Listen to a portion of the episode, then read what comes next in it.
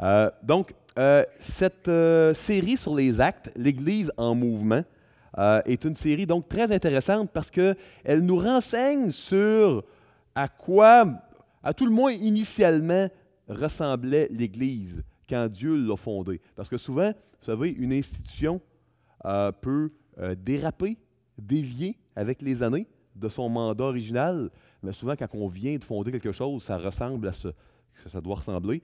Maintenant, Évidemment, il y a un peu d'éléments culturels, puis euh, historiques, qui, qui, fait que, euh, vous savez, ici, on a des voitures, l'électricité, il n'y avait pas ça à l'époque. Donc, il y a des choses qui sont différentes quand même. Ce n'est pas parce que Paul voyageait à pied puis en bateau qu'il faut aller à pied puis en bateau pour voyager d'une ville à l'autre. Euh, mais les principes, vraiment, demeurent les mêmes. maintenant, je ne vous le cacherai pas, je crois être tombé comme prédicateur ici sur un des passages les plus contre-culturels de tout le livre des Actes euh, ce matin. Euh, vous savez, il y a deux genres de passages scandaleux qui nous font réagir dans les Écritures. Le premier, c'est un passage qu'on comprend mal souvent parce qu'on a il nous manque des informations. Fait que là, on est scandalisé, mais dans le fond, on n'aurait pas à l'être. Ça, c'est le fun, parce qu'on a comme un rôle de héros. Là, on est la personne qui euh, prend un texte qui était un peu scandaleux, puis on le rend vraiment là, culturellement approprié. Malheureusement ou heureusement, je vous laisse juger, euh, il y a également le deuxième type de passage où on est scandalisé quand on lit, mais ce n'est pas parce qu'on comprend mal. On comprend exactement ce qu'on a à comprendre. Puis c'est parce que, comme les Écritures disent, Jésus est appelé un, bloc, vraiment une pierre angulaire, un, objet de scandale. Euh, puis il y a une partie scandaleuse à l'Évangile, une partie qui nous fait réagir euh, parce qu'on ne voudrait pas que Dieu fonctionne de cette manière-là. C'est, je crois, euh, ce genre de passage-là que j'ai ce matin, le passage qu'on le lit, on comprend exactement comment on devrait le comprendre, euh, et on est un peu remué. et puis bon, moi, mon rôle, c'est d'exposer ce que le texte dit. oui, donner des informations culturelles, historiques, également au niveau parfois des langues originales, pour bien comprendre le sens des mots. Mais je peux vous assurer que euh, ceux et celles d'entre vous qui allaient être remués ce matin, ce n'est pas parce que vous comprenez mal le texte ou la culture d'époque, c'est parce que vous le comprenez très bien. Euh, et c'est pour ça que vous allez scandaliser. Donc, euh, à ce point-ci, rien de mieux, j'imagine, que demander l'assistance du Seigneur pour qu'il puisse nous aider à, à saisir ce que l'on a à saisir. Seigneur Jésus, on est réunis en ton nom, ici, ton Église, ton assemblée, comme comme c'était à l'époque des actes. Et puis, euh, on veut, on, t'a parlé, Seigneur, par la louange, en chantant des, cantiques, euh, des chants. Puis maintenant, on veut entendre ce que tu as à nous dire par ta parole. Pas la mienne, mais ta parole, Seigneur, la Bible. Et puis, ma prière, Seigneur, c'est que tu euh, me donnes vraiment les bons mots et puis toute l'intégrité et l'honnêteté intellectuelle, Seigneur, pour rendre le texte exactement comment on devrait le comprendre.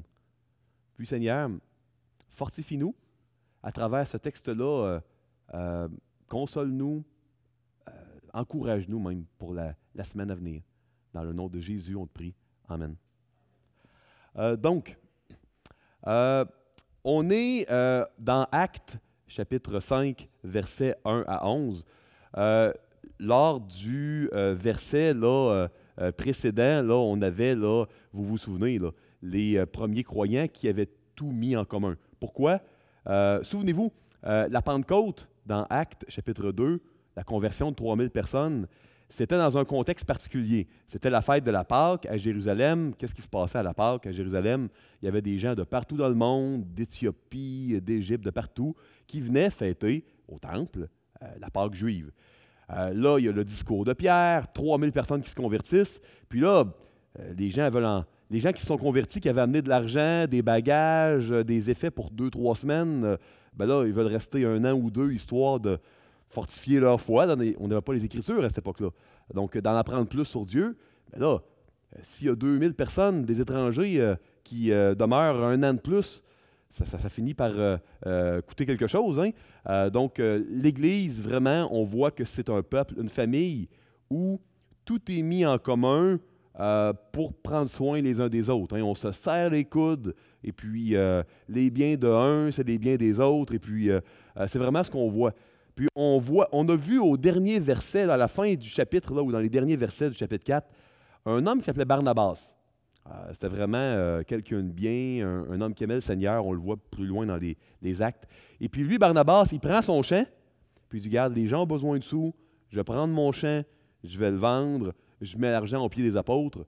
Euh, pourquoi le mettre au pied des apôtres? Ben, c'était pas qu'il donnait l'argent aux apôtres, c'est que les gens qui ont des besoins financiers n'osent pas toujours dire Hey, moi j'ai des besoins, donnez-moi de l'argent. Euh, donc, les apôtres savaient qui avait besoin, donc s'occupaient de faire la distribution. Ça n'existait pas encore des diacres à cette époque-là, ça va venir très bientôt. Donc, c'est ce qu'on voit. Euh, maintenant, puis je vais lire les versets là, morceau par morceau, là, dans le chapitre, les 11 premiers versets. Euh, heureusement pour moi, on a beaucoup de temps, on a seulement 11 versets, ça tombe bien. ça tombe mal si je voulais passer très très vite sur les côtés scandaleux, mais là ça tombe bien parce que ce n'est pas ce que je veux faire, puis je veux prendre le temps d'en parler avec vous. verset 1. Mais un homme nommé Ananias, avec Saphira, sa femme, vendit une propriété. Hein, ça commence par un mais. Hein. Quand vous voyez un mais comme ça, c'est parce qu'il y a un lien avec euh, ce qui vient de se produire dans les versets précédents. Donc, Barnabas qui vend un champ, bon, ben ça, les gens le considéraient, trouvaient que ça avait l'air très, très bien. Est non bien gentil, Barnabas, d'avoir fait ça. Il aide les gens. Euh, euh, vraiment, il n'est pas attaché, il n'est pas avare, attaché à ses biens.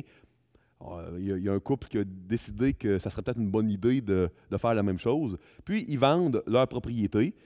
Puis, j'ai intitulé le verset 1 Une bonne action, mais avec des mauvais motifs. C'est dans les prochains versets que ça se corse. Et retint une partie du prix. sa femme le sachant. Puis il apporta le reste et le déposa aux pieds des apôtres. Pierre lui dit, Ananias, pourquoi Satan a-t-il rempli ton cœur euh, au point que tu mentes au Saint-Esprit euh, et que tu aies retenu une partie du prix du champ? S'il n'eût pas été vendu, ne te restait-il pas? Et après qu'il a été vendu, le prix n'était-il pas à ta disposition?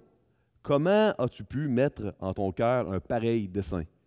Ce n'est pas à des hommes que tu as menti, mais à Dieu. Euh, écoutez, euh, l'argent, c'est quand même un, sujet délicat dans notre société euh, nord-américaine très individualiste. C'est déjà contre-culturel l'idée de vendre un champ et de le mettre au pied d'un dirigeant religieux. pour le Québécois moyen, ça fait secte de vendre quelqu'un qui vend son terrain, hein, puis il va mener l'argent. Ça, fait, ouh, on n'est pas, le, Québécois moyen, Québécoise moyenne n'est pas à l'aise avec ça. puis là, en plus, ça n'arrête pas là. Le, pire s'en vient il se fait reprendre de ne pas avoir donné tout, mais le pire reste encore à venir. Il va tomber de mort, un peu plus loin.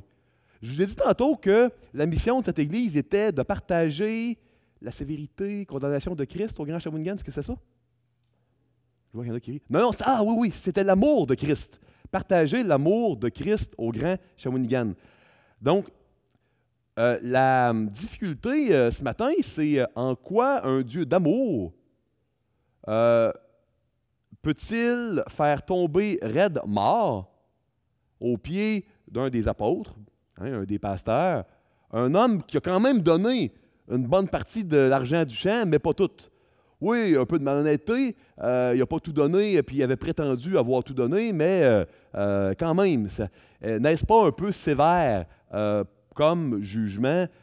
Qu'est-ce qui se passe également à, cet endroit-là? Puis aussi, une autre question qu'on peut se poser, est-ce que mentir à un dirigeant religieux, ça veut dire mentir à Dieu?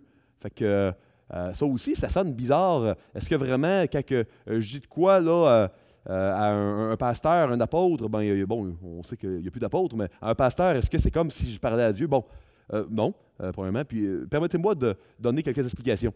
Premièrement, il y, aurait un, élément là, intéressant ici, le mot retin.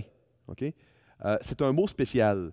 Euh, c'est un mot qui était utilisé au premier siècle, en, grec, l'ancien, pour un soldat romain, par exemple, qui, après avoir fait une bataille, après une bataille, bon, on a du butin. Du butin, là, c'est euh, des biens, là, des chevals, des, bœufs, toutes sortes de choses qui ont de la valeur à cette époque-là. Donc, puis au lieu de faire comme on devait faire dans l'Empire romain, tous les soldats devaient mettre le butin après la bataille en commun, et puis là, le, les officiers séparaient ça. Euh, c'était pas, euh, le, soldat ne peut pas en prendre et le garder pour lui. Mais c'est ce mot-là ici. C'est un, mot euh, retenir spécial. Ça veut dire mettre de côté une partie du butin alors que tu n'es pas supposé le mettre de côté, c'est supposé être partagé par un autre. Donc ici, euh, on voit que euh, ce qu'ils ont fait, c'est retenir un, morceau, hein, une partie de l'argent qui était supposé appartenir à Dieu. Euh, il y a plusieurs vérités dans ce passage-là qui sont importantes. La première vérité est la suivante.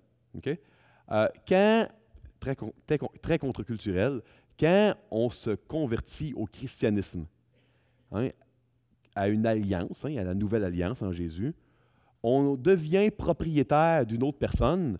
Dans le cadre d'une alliance, quand un être humain était propriétaire d'une autre personne, l'autre personne, le proprio, on l'appelait un seigneur. Un seigneur, c'est un propriétaire de personne. Euh, ça peut-être pas, ça sonne un peu esclavagiste tout ça, mais c'est vraiment la signification d'un seigneur, d'une alliance, propriétaire d'une personne. Donc, se convertir au christianisme, c'est devenir les propriétés de Jésus-Christ. C'est un bon propriétaire. On ne on pourra pas être en de meilleures mains.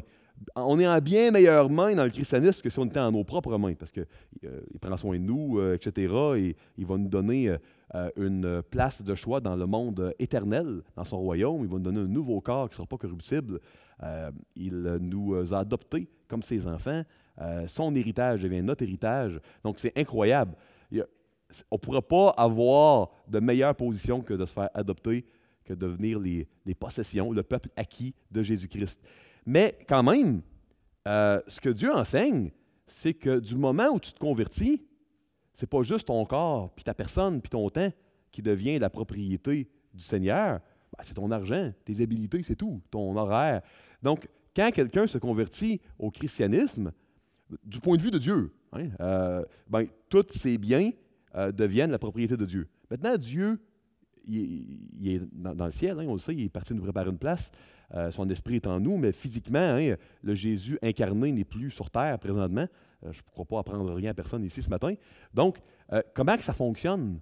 Le fait que notre propriétaire est dans le ciel, ben, on est supposé lire la parole de Dieu puis savoir comment gérer notre temps, notre personne, notre énergie, nos talents, notre argent, d'après ce qu'on va lire dans la parole de Dieu, dans la Bible. Parce que Dieu parle à ses enfants par son esprit de lui. C'est très surnaturel, c'est ce que la Bible enseigne. Euh, maintenant, euh, ça finit pas là. Euh, il y a une analogie très intéressante. On est comparé, nous les croyants, à des intendants. Un intendant, c'est quelqu'un qui se fait confier les biens d'un autre pour les gérer au nom de la personne. Peut-être qu'il y en a qui ont étudié l'histoire. Moi, je me souviens en, histoire, en secondaire 4, je crois, l'histoire du Canada, là, il enseignait qu'à l'époque de la Nouvelle-France, ben, euh, celui qui gérait là, ici au, Québec, là, ça ne s'appelait pas encore le Québec, s'appelait un intendant, puis il gérait au nom du roi de France, puis euh, dans le fond, il faisait un peu ce qu'il veut, mais tu sais, si c'était un bon intendant, ben, euh, il gérait pour le bénéfice du roi de France, parce que ça appartenait au roi de France. Donc, un intendant, c'est quelqu'un qui gère des biens qui ne lui appartiennent pas pour le bénéfice d'un autre, un roi, par exemple, comme le roi de France. Ceux qui ont fait l'histoire de secondaire 4 et qui s'en souviennent, ben, c'est ça qu'on nous a appris à la petite école. Donc, euh, on est comme des intendants. Nos biens, notre argent sont en notre possession, notre contrôle, mais appartiennent à Dieu. On est supposé les gérer selon Dieu. Ça ne veut pas dire qu'on va tout donner parce que Dieu veut qu'on prenne soin vraiment de qu'on mange, qu'on aille, qu'on peut se reposer. Dieu n'est pas contre qu'on aille en vacances, qu'on aille une maison. Mais on va avoir des comptes à rendre, nous dit l'Évangile, au dernier jour, quand on va rencontrer notre Seigneur, quand le proprio va revenir nous demander des comptes, on va avoir 2 Corinthiens, chapitre, chapitre 5, des comptes à rendre sur tout ce qu'on a fait avec les biens de Dieu. Puis c'est notre argent, c'est notre temps, c'est notre personne inclus. C'est bon de le savoir. Il ne faut pas penser que Dieu ne nous a pas avertis. Il nous le dit. Euh, et puis, ici, on voit quelqu'un qui n'a pas géré ses biens de cette manière-là. Euh, maintenant, le deuxième principe. Donc, premier principe qu'on voit dans ce texte-là, nos biens ne nous appartiennent plus. Ils appartiennent à Dieu, on doit les gérer selon Dieu. C'est encore vrai aujourd'hui. Contre-culturel, mais vrai. Euh, deuxième principe, c'est le suivant. le mensonge d'Ananias et de Saphira n'est pas de ne pas avoir tout donné. Euh, c'est euh, d'avoir prétendu tout donner et puis d'avoir gardé une partie. D'ailleurs, c'est ce qu'on voit. Regardez, euh, ici, au verset 4, il est mentionné, un peu, là, Pierre, c'est un peu comme s'il disait, tu n'étais pas obligé de le vendre. Hein? S'il n'eût pas été vendu, ne te restait-il pas? Tu n'étais pas obligé, Ananias, de vendre ton champ. Et après qu'il a été vendu, le prix n'était-il pas à ta disposition? Il aurait pu en donner une seule partie puis le dire, dire écoute, je t'en donne la moitié ou le quart ou peu importe. Là. Donc, le, vous devez comprendre ici que ce qui est condamné, c'est vraiment, euh, oui, peut-être une mauvaise gestion de l'argent d'Ananias, mais surtout l'hypocrisie et le mensonge. Euh, il y a un principe ici qui est enseigné. vous savez, vous souvenez-vous, ceux qui avaient lu l'Évangile, comment Jésus, la catégorie de personnes avec lesquelles il était le plus, sévère, c'était les pharisiens. Puis souvent, il leur disait pharisiens, puis là, il disait hypocrite. Et puis, l'hypocrisie religieuse est probablement un des péchés les plus sévèrement adressés dans le Nouveau Testament. En fait, euh, l'hypocrisie religieuse, on pourrait la définir comme suit c'est euh, faire du bien comme membre du peuple de Dieu, dans le peuple de Dieu, en prétendant que c'est pour Dieu, mais dans le fond, c'est parce qu'on voudrait être bien vu des autres. Fait qu'on le fait pour nous-mêmes, pour notre propre gloire. On vole la gloire qui appartient à Dieu. Ça, c'est ça l'hypocrisie spirituelle. Et c'est ce qui est si sévèrement condamné ici. Donc, premier principe qu'on voit dans le texte, euh, vraiment, on n'est que des intendants quand on rentre dans l'alliance, puis qu'on rentre dans un Seigneur. Seigneur égale propriétaire de personne, de ma personne. Euh, donc, c'est vraiment une bonne gestion pour Dieu qu'on doit faire. Et deuxième principe, l'Église, le peuple de Dieu, n'est pas un terrain de jeu, un carré de sable pour vraiment se bâtir une belle réputation, puis paraître vraiment bon et bonne, puis s'attirer l'admiration des autres. Et il y a quand même une discipline ici, un jugement qui est adressé quand euh, c'est euh, ce qu'on cherche à faire. Euh, c'était déjà arrivé que quelqu'un dans le peuple de Dieu garde une portion de ce qui appartient à Dieu. C'était déjà arrivé avant. on va couvrir ça dans un instant. Lisons le verset suivant. Ici, pourquoi était-il dit qu'Ananias Saphira mentent au Saint-Esprit quand ils mentent à Pierre? parce que quand ils, ont, affirmé avoir donné tout, c'est pas tant le fait qu'il l'ait dit à Pierre. Il aurait pu le dire à un autre qui n'était pas un apôtre ou qui n'était pas un pasteur. C'est pas l'aspect qu'ils ont menti à un pasteur ou à un apôtre. C'est pas ça le point. Le fait, c'est qu'ils ont euh, affirmé dans l'Église faire quelque chose pour Dieu alors que c'était pour eux. Écoutez, je ne veux pas juger le, cœur d'Ananias Saphira, mais en même temps, soyons logiques ensemble. Êtes-vous d'accord que Jésus est la vérité? Sinon, je lisais Jean 14, 6, mais bon, Jésus est la vérité. Êtes-vous d'accord que Jésus déteste le mensonge? Oui. Donc, si tu veux donner un sacrifice, vendre un champ pour plaire à Dieu, logiquement, est-ce que tu vas mentir ce faisant? Ben non. Si tu mens en train de donner ton argent, ça veut dire que dans le fond, tu ne le faisais pas pour plaire à Dieu. Sinon, on a beau être tordu parfois, on n'aurait pas menti en même temps. si vous donnez un cadeau à votre voisin parce que pour le, lui faire plaisir, parce qu'il vous a aidé, je ne sais pas moi, il a, fait la tonte de votre pelouse le temps que vous n'étiez pas là, ou peu importe, vous ne lui donnerez pas une bouteille de vin, et en même temps, vous allez donner une claque. Je veux il n'y a aucune logique là-dedans. Que si tu veux faire plaisir à Dieu, tu ne feras pas de quoi que Dieu déteste en même temps. Ça veut dire que c'était uniquement un subterfuge qui ne voulait pas vraiment faire plaisir à Dieu. Il prétendait faire plaisir à Dieu, mais dans le fond, euh, il était en train de vouloir avoir là, la, belle réputation de personne généreuse comme Barnabas. C'est pour ça qu'ils euh, ont menti au Saint-Esprit. Fait que ce n'est pas l'aspect que Pierre a été le destinataire des paroles. C'est pas ça. Pierre n'est pas un genre de magicien ou de personne supérieure que quand on lui ment, il y a un jugement de Dieu. C'est pas ça le point. Le point, c'est mal de mentir à Pierre, c'est mal de mentir à tout être humain. Qu'il soit chrétien, pas chrétien, euh, pasteur, ça n'a pas rapport. C'est mal de mentir. Mais quand tu euh, fais quelque chose pour Dieu dans l'Église, c'est ça qui est mentir au Saint-Esprit.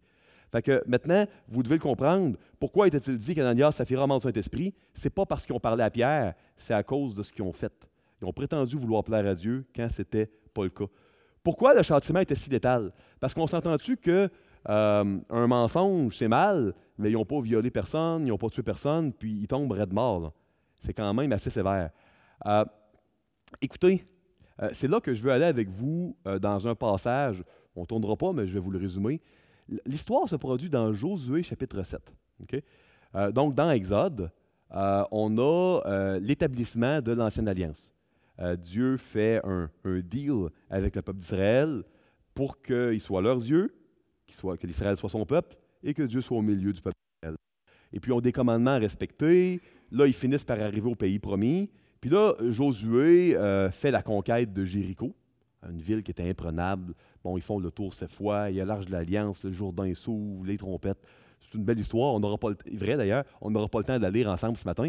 Et là, soudainement, euh, l'Éternel arrête tout le peuple là, avant la conquête de la ville suivante. Et puis il leur dit Oh, il y, a un problème. Puis le problème, c'est qu'il y a une personne euh, dénommée Akan qui, euh, lui aussi, avait gardé une portion du butin de Dieu. Puis lui aussi, comme par hasard, sa famille aussi est impliquée. Ça sonne familier, hein? Euh, voler une partie du butin de Dieu, c'est le mot qui était utilisé en grec ici. La femme est, impliquée là aussi, un peu moins clairement dans le, Josué 7, mais ça semble être le cas. Et puis par la suite, même jugement, la mort. Puis on peut se dire, pourtant, dans le reste de l'Ancien Testament, il y a plein de gens qui mentent puis ils ne sont pas tout le temps tués. Dans le Nouveau Testament, il y a plein de gens qui mentent puis qui ne sont pas toujours tués. Pourquoi Akan, c'était-tu, c'était, ouf, j'ai de la misère à parler ce matin. Pourquoi Akan, c'était si sévère? Pourquoi Ananias Saphira, c'était si sévère? Bien, dans le cas d'Akan, on est au début de l'Ancienne Alliance. On part vraiment, là, Israël comme le peuple de Dieu. Dans le cas d'Ananias Saphira, on est au début de la Nouvelle Alliance. l'Église débute.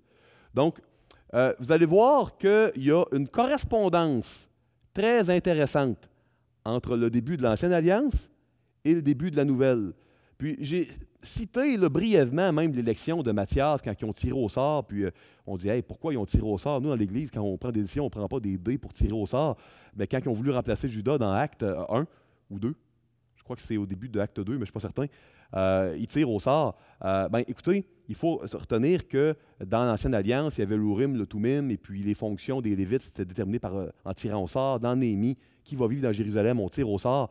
Donc, le point vraiment des actes, là, c'est de montrer que c'est pas l'Ancien Testament, là, c'est pas une autre affaire, puis un Dieu de l'Ancien puis un Dieu du Nouveau, puis c'est tout séparé, puis le Dieu de l'Ancien est plus sévère. Non, non, c'est le même Dieu chez qui il n'y a aucun changement, aucun nombre de variations. Puis il y a une correspondance très intéressante entre ce qui se passe au début de l'Ancienne Alliance et de la Nouvelle. C'est pour ça qu'on tire au sort pour choisir Matthias en remplacement de Judas, c'est pour ça que là, il y a un jugement chez une personne du peuple de Dieu, comme dans Josué 7, qui voulait garder une partie des biens de Dieu pour lui. Donc, il y a vraiment retenu cela. Ce n'est pas le normatif. Puis que là, si on a mentir, euh, si quelqu'un a menti ici, il est en train de stresser euh, beaucoup parce qu'il dit est-ce que je vais tomber mort Rassurez-vous, euh, non, très probablement pas, parce que c'était au début. Au début de l'ancienne, au début de la nouvelle, Dieu a fait a lancé un message. Euh, au niveau de garder pour lui euh, vraiment euh, quelque chose qui appartient à Dieu. Maintenant, quel dessein était-il question au verset 4 quand il dit Comment as-tu pu mettre en ton cœur un pareil dessein? Ben, C'était le dessein de servir de, l'adoration à Dieu puis d'Église pour bâtir une réputation. C'est n'est pas, pas à ça que ça sert l'Église. Donc, Dieu nous renseigne sur l'authenticité, l'humilité qu'il doit y avoir dans l'Église quand on fait une bonne action, c'était bien de donner de l'argent pour les pauvres. Écoutez, il n'y a pas de doute là-dessus. Mais euh, ça ne doit pas être fait un peu à la manière parfois contemporaine. Vous savez, euh, quand une entreprise, une compagnie fait un don, euh, si c'est à, l'hôpital, ils vont peut-être le graver sur le mur pour qu'on voit qu'un tel a donné pour acheter un nouvel appareil ou autre. Ou si on donne pour quelque chose, pour les, on aime être vu puis que les gens connaissent le montant qu'on a donné. Puis si on a donné un gros montant, puis on est bien en évidence, on est content, ça ne doit pas être de même dans l'Église. Je ne suis pas en train d'aller en guerre contre ça, dans la société. Ce que je dis, c'est que dans l'Église, ça ne doit pas être comme ça. L'Église, on doit être authentique, on doit donner à Dieu ce qui lui appartient, on doit prendre soin les uns des autres, on doit le faire pour Dieu. Notre argent, nos ministères, nos talents, on ne doit pas le faire pour que les gens nous apprécient plus. On aime ça être apprécié des gens, mais ça ne doit pas être le but. On ne doit pas le faire parce qu'on a un agenda autre que donner à Dieu ce qu'il nous a prêté comme intendant. Euh, donc euh, ici, euh, Ananias, au verset 5 et 6, on voit qu'il expire. Verset 5, Ananias, entendant ces paroles, tomba et expira. En grec, c'est très, très, très explicite. au lieu d'expirer, c'est vraiment, il a expiré son esprit qui est sorti. L'esprit est parti. C'est vraiment le, terme euh, avec lequel c'est euh, euh, écrit dans l'original. Tomba et expira. Une grande crainte saisit tous les auditeurs. effectivement. Moi aussi, j'aurais été très craintif si j'avais été témoin de cela. Les jeunes gens s'étaient enlevés, l'enveloppèrent, l'emportèrent et l'ensevelirent.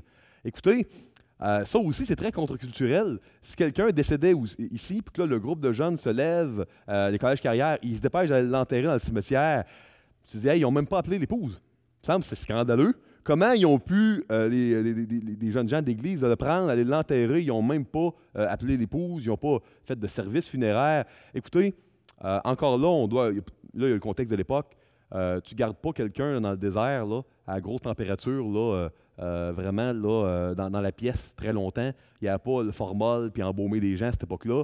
Euh, il n'y avait pas non plus de téléphone cellulaire ou d'Internet pour avertir l'épouse où, où était-elle. Il fallait l'enterrer. Et puis, est-ce qu'on allait faire un service funéraire pour se souvenir vraiment de cet homme-là? Qu'est-ce qu'on aurait dit lors de ce service-là? il vient d'être frappé par Dieu. Dans la culture du premier siècle, ça n'aurait pas été possible vraiment de faire un service funéraire. Il faut comprendre qu'il y a un contexte ici. Ça peut sembler bizarre quand même, ça mérite d'être euh, mentionné.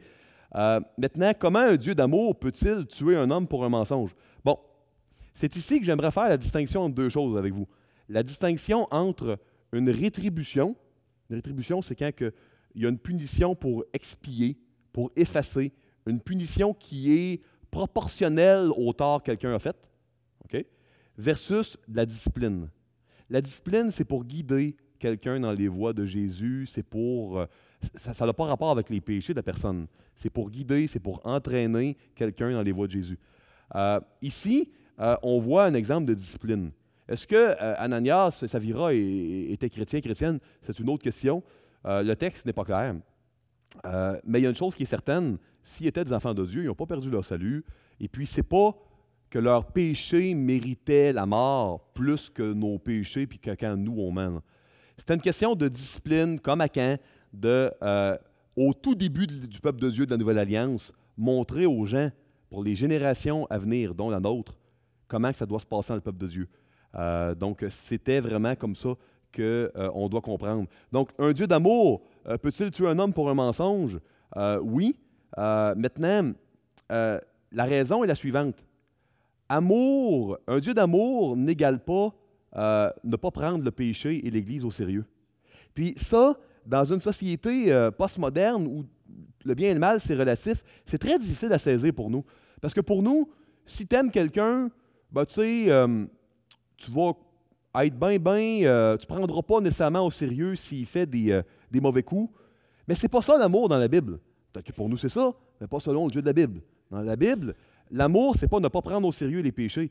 Écoutez, Jésus qui est mort pour nous, là, c'est parce qu'il prenait au sérieux nos péchés. Pour dire qu'il fallait que le Fils de Dieu meure, verse son sang pour subir la punition que méritaient nos péchés.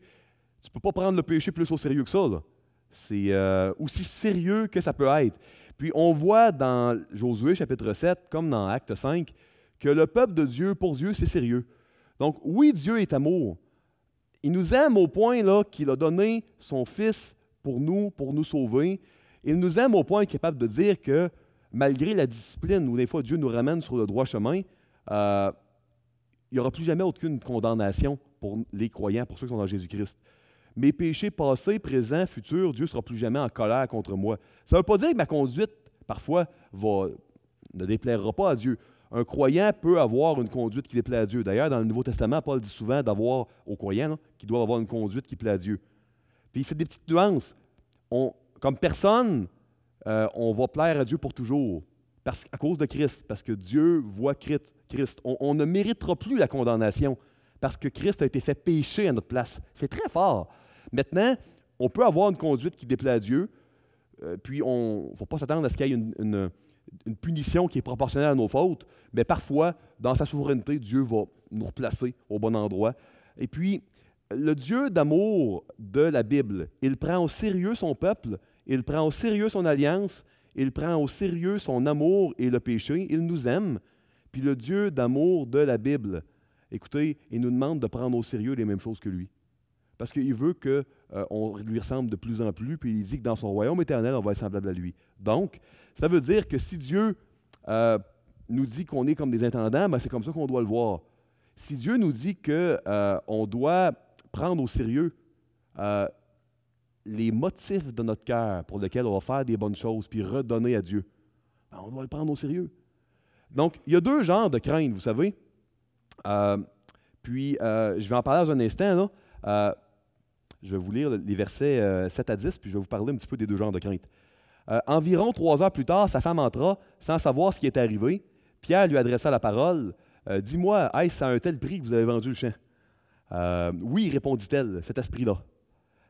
alors Pierre lui dit, comment vous êtes-vous accordé pour tenter l'Esprit du Seigneur? Voici, ceux qui ont enseveli ton mari sont à la porte. Le groupe de jeunes est encore là, semble-t-il. Et ils t'emporteront. Au même instant, elle tomba au pied de l'apôtre et expira. Même chose, l'esprit. L'esprit qui sort. Les jeunes gens étant entrés, encore les jeunes gens qui arrivent, la trouvèrent morte et l'emportèrent et l'ensevelirent auprès de son mari. Euh, donc ici, on voit vraiment que euh, de la même manière que euh, Ananias a menti à Pierre, son épouse, qui était complice, a eu le même châtiment qu'Ananias, comme l'épouse d'Acan dans Josué chapitre 7 a eu le même châtiment qu'Acan. Donc, on a vraiment là un principe ici. Être complice d'un péché contre Dieu, tout péché est, une action, une offense vraiment directement contre Dieu, mais c'est vraiment là dans l'Église, tu ne peux pas être plus directement envers Dieu que cela. et puis, la complicité, c'est aussi coupable que de commettre la chose. Pourquoi? Parce que Dieu regarde au cœur. Euh, Dieu cherche un peuple qui va l'adorer en esprit et en vérité, pas par des actions. Euh, vous savez, Dieu l'a dit dans l'Ancienne Alliance, euh, par la bouche de Samuel à Saül, le Seigneur, là, il cherche l'obéissance bien plus que les sacrifices. Et puis, il nous le dit dans la Nouvelle Alliance, il dit, offrez-vous vraiment là, comme des offrandes, comme des sacrifices. on le voit dans Romains 12, 1 et 2, puis c'est au sens vraiment là, figuré, évidemment, dans le sens qu'on doit donner notre meilleur. Euh, vraiment à Dieu, sachant qu'on lui appartient. Euh, est-ce bon ou mauvais la crainte de Dieu? Euh, parce qu'ici, on voit, verset 11, la crainte de Dieu, hein, une grande crainte s'empara de toute l'assemblée. Le mot assemblée, ici, en passant, c'est ecclésia, en grec, c'est église. Fait qu'on pourrait avoir traduit une crainte s'empara de toute l'Église. C'est le même mot. dans la version que j'ai utilisée, ils l'ont traduit par assemblée parce que le mot église veut dire assemblée. Une église, c'est une assemblée. Euh, et de tous ceux qui apprirent ces choses. Euh, puis on voit, je ne le lirai pas, mais dans le texte que Doug est supposé couvrir dimanche prochain, dans les versets suivants, on voit qu'il y avait des prodiges, de la même manière qu'il y a eu des prodiges au début de l'Ancienne Alliance. Hein, avant Jéricho, le, Jourdain s'ouvre, il y a eu euh, le tonnerre qui est tombé du Sinaï, il y a eu toutes sortes de choses. Ben, il y a des prodiges au début de la Nouvelle Alliance. Ça correspond, c'est consistant. Donc, il y avait beaucoup de crainte quand les gens ont vu le tonnerre et les prodiges dans l'Ancienne Alliance. Dans l'Exode, dans le Deutéronome, il y a beaucoup de crainte ici dans les actes. Ma question, c'est la crainte de Dieu, c'est bon ou c'est mauvais? Euh, les proverbes nous disent que la crainte éternelle est le commencement de la sagesse, puis un Jean nous dit que là où il y a de l'amour, il n'est pas supposé avoir de crainte, parce que l'amour parfait bannit la crainte. Donc là, je vous pose la question, la crainte de Dieu, bon ou mauvais? C'est bon? Ben, comment, comment Jean peut-il dire que l'amour parfait bannit la crainte à ce moment-là? Bon, là, je, m'amuse un peu avec vous. C'est parce que ça dépend. Ça dépend. En passant, c'est le même. Oui, le nouveau est en grec, l'ancien est en hébreu, mais c'est les mots ont les mêmes sens. Juste pour mettre ça au clair, c'est pas qu'il y a deux genres de mots pour crainte, c'est vraiment le même sens. Ça dépend. Parce qu'il y a plusieurs types de manières dont on peut craindre quelqu'un. Moi, je peux euh, être devant un criminel qui a un, fusil. Non? Vous savez, aux États-Unis, des fois, on se promène, ceux qui se voyagent aux États-Unis, puis curieux, on n'a pas ça bien, bien au, Québec. Tu as des pancartes sur le bord de la route, recherché. Là, tu as la figure, mettons, de, quelqu'un qui s'est échappé de prison. Puis euh, je me souviens d'avoir vu ça dans l'État de New York ou de Pennsylvanie. Je me promenais, puis là, j'ai vu Wanted, puis là, je voyais la face du gars. Je me disais, ouh, ça, se sentirait comme euh, dans le Québec, dans les, euh, vraiment dans l'ancien temps, dans le Far West. On n'a pas vraiment ça au Québec. Je vous que j'en suis content. C'est de quoi que je suis content qu'on n'aille pas ici. mais si une telle personne, après avoir vu la pancarte sur le bord de l'autoroute, arrivait, je me disais, ouh, je vais je prendrais mes distances, puis j'aurais une crainte. Parce que la crainte, c'est quand que je, ressens une menace en devant de moi. Puis c'est menaçant d'avoir un, criminel avec un fusil qui s'est échappé de prison. Si par contre, je me fais convoquer à une entrevue pour une promotion, ben, je vais avoir un genre de stress. Ou si euh, je m'en vais en Angleterre, puis je conduis il faut que je conduise à gauche avec le volant, de l'autre côté, je vais avoir un genre de stress aussi, parce que conduire à gauche quand tu n'es pas habitué, ben, c'est sérieux. Tu fais attention. Puis une entrevue pour avoir une promotion, c'est sérieux. Fait que j'ai un genre de crainte, mais une bonne crainte, une crainte qui prend au sérieux versus le criminel, c'est une crainte que j'ai peur qu'on me fasse du mal. La crainte de Dieu qui est bonne, c'est la crainte de prendre au sérieux. Parce que c'est important. Pas d'avoir peur qu'il nous fasse du mal. Il y a une différence entre les deux pour conduire. Moi, je n'ai pas peur qu'il y ait un piéton qui me fasse du mal ou que, le gars qui me fait passer l'entrevue me sorte un fusil puis euh, euh, me tue. J'ai peur de ne pas avoir peut-être la promotion. Donc, vous comprenez, la crainte qui est bonne de Dieu, c'est prendre au sérieux, avoir une révérence, pas avoir peur que Dieu nous fasse du mal. Dieu, il est mort pour nous. Il veut notre bien. Il est amour. Il n'y a pas plus amour que euh, Dieu. Donc, ça, c'est vraiment la dernière leçon que je veux qu'on retire dans l'Église, on doit prendre Dieu au sérieux. Il doit y avoir une crainte de Dieu.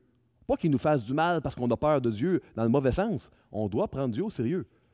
Euh, j'aimerais à ce point-ci inviter les gens qui ont été désignés, les frères qui ont été désignés pour le repas du Seigneur à s'avancer, à distribuer les éléments. Vous pouvez euh, distribuer là, euh, à la fois le, le, pain et le jus de raisin.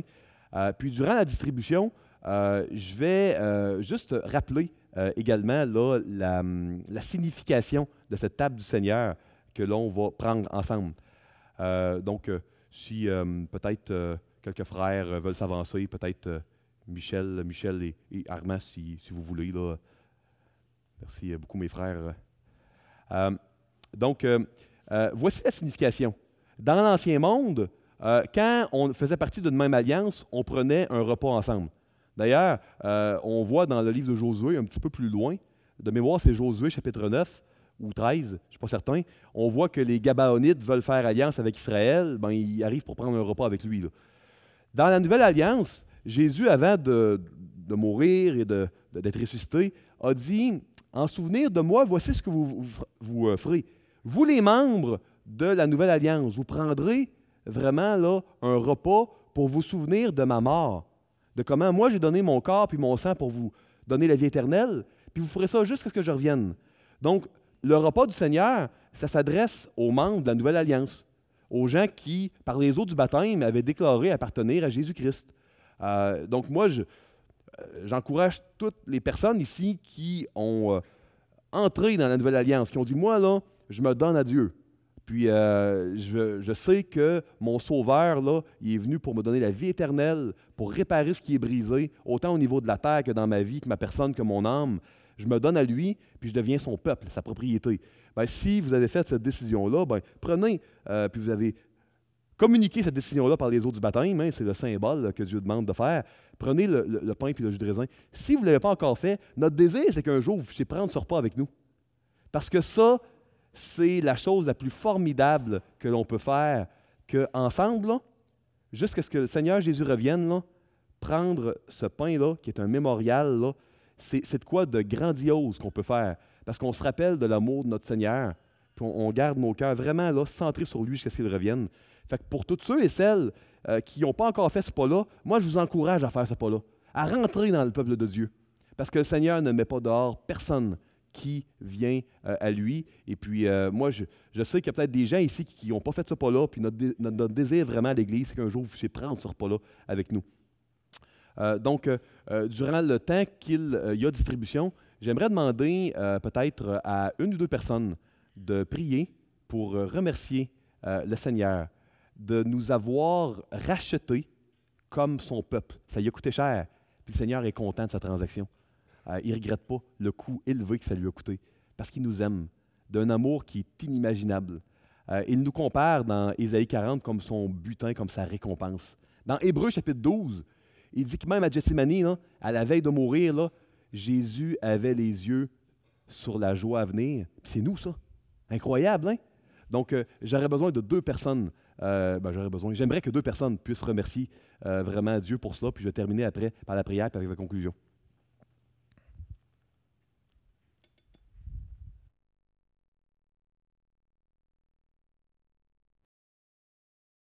Oui, Seigneur, euh, la nuit avant que tu euh, sois livré, euh, tu as pris le pain, tu as pris le vin, puis tu l'as séparé avec tes disciples, puis tu les encourageais à en prendre en se souvenant vraiment de ton corps, de ton sang, jusqu'à ce que tu reviennes. C'est ce qu'on veut faire. Puis on veut le faire avec la même reconnaissance, Seigneur, que tu veux qu'on aille dans notre cœur, sachant que ça t'a coûté cher de nous acquérir comme peuple, puis tu étais content de le faire avant et après l'avoir fait. C'était pas trop cher pour toi. Puis je ne comprendrai jamais, Seigneur, peut-être, à part peut-être au ciel quand je vais être en ta présence, la grandeur de l'amour que tu as eu pour nous. Puis euh, aide-nous à ne pas mélanger, à ne pas confondre la discipline et, euh, Seigneur, le châtiment que tu as pris sur toi au complet. Euh, puis merci pour ton amour. Merci parce que tu n'es plus en colère contre nous. Transforme-nous pour qu'on puisse avoir, Seigneur, la, la, grâce de vivre ton Église comme tu veux qu'on la vive, pour qu'on puisse te ressembler de plus en plus d'ici à ce qu'on soit dans ton royaume éternel. S'il y a des gens, Seigneur, qui ne te connaissent pas ici, ma prière, c'est qu'un jour, ils puissent prendre ce repas-là avec nous. Dans le nom de Jésus. Amen. Je t'invite à prendre le morceau de pain et puis euh, le jus de raisin.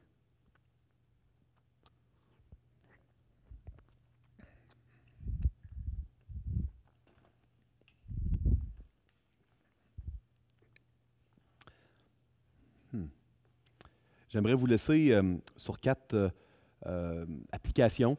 Puis, si le, le, groupe de louanges veut, durant la dernière diapo, s'installer, vous, vous êtes les bienvenus de le faire. Êtes-vous honnête envers Dieu, avec son peuple, dans le cadre de vos relations ici? Quand vous faites quelque chose que vous prétendez être pour Dieu, est-ce que c'est vraiment ce que dans votre cœur vous voulez faire? Est-ce que vous donnez à Dieu dans le but de vous créer une réputation devant les autres? C'est important quand on donne à l'Église, on ne donne pas au pasteur, on ne donne pas à l'Église, on donne à Dieu. C'est important de s'en souvenir. C'est une des leçons du texte de ce matin. Est-ce que vous gérez comme un intendant ou un propriétaire les biens que vous avez en disant c'est à moi, euh, je fais ce que je veux avec, mon temps c'est à moi, mon argent c'est à moi, ou est-ce que ça m'a été prêté par Dieu? Puis comme la parabole dans l'Évangile, je vais un jour devoir rendre des comptes. Puis je vais rajouter ici, est-ce que vous vous impliquez dans le peuple de Dieu comme des bénévoles? Ou comme des serviteurs de Dieu? Vous savez, un bénévole, ça ne doit rien à personne, puis euh, on lui doit une fleur quand il vient nous aider. Un serviteur, ça doit obéissance à son maître. Des bénévoles ici à l'Église, est-ce que moi je suis un bénévole ou je suis un serviteur? Quatre, on a besoin de se rappeler qu'on a un sauveur. Un sauveur qui, cette punition-là que les menteurs méritent, qu'il l'a subie à notre place. Pour que euh, nous, euh, on n'ait pas à subir le même sort qu'Ananias. Vous savez, Ananias, c'était une exception. C'était de la discipline. C'était pas parce que le châtiment n'était pas parce que son crime méritait cela. On mériterait toute la mort. Puis la raison pour laquelle c'est une exception, on n'est pas tous morts, c'est parce qu'il y a quelqu'un qui a subi le châtiment qu'on mérite. C'est pour ça que Ananias, c'est une exception puis Acan aussi. Parce que le châtiment des menteurs, des hypocrites, Jésus l'a subi à notre place sur la croix. Puis on a besoin de se rappeler cela. Puis pour finir, on a besoin de. On ne peut pas être généreux puis traiter nos biens puis les gérer comme ça appartenait à Dieu si on ne se rappelle pas que notre héritage avec Dieu est infini. Si on sait que notre héritage est infini et éternel, c'est plus facile d'être généreux et puis d'être détaché de nos biens ici-bas. Parce qu'on sait que nos biens ici-bas euh, sont euh, temporaires et puis qu'un jour, là, ils ne nous serviront plus à rien. Que le Seigneur vous bénisse tous et toutes richement cette semaine, puis qu'il puisse vous rappeler, oui, le sérieux euh, du Seigneur, mais également son amour et sa grâce. Amen.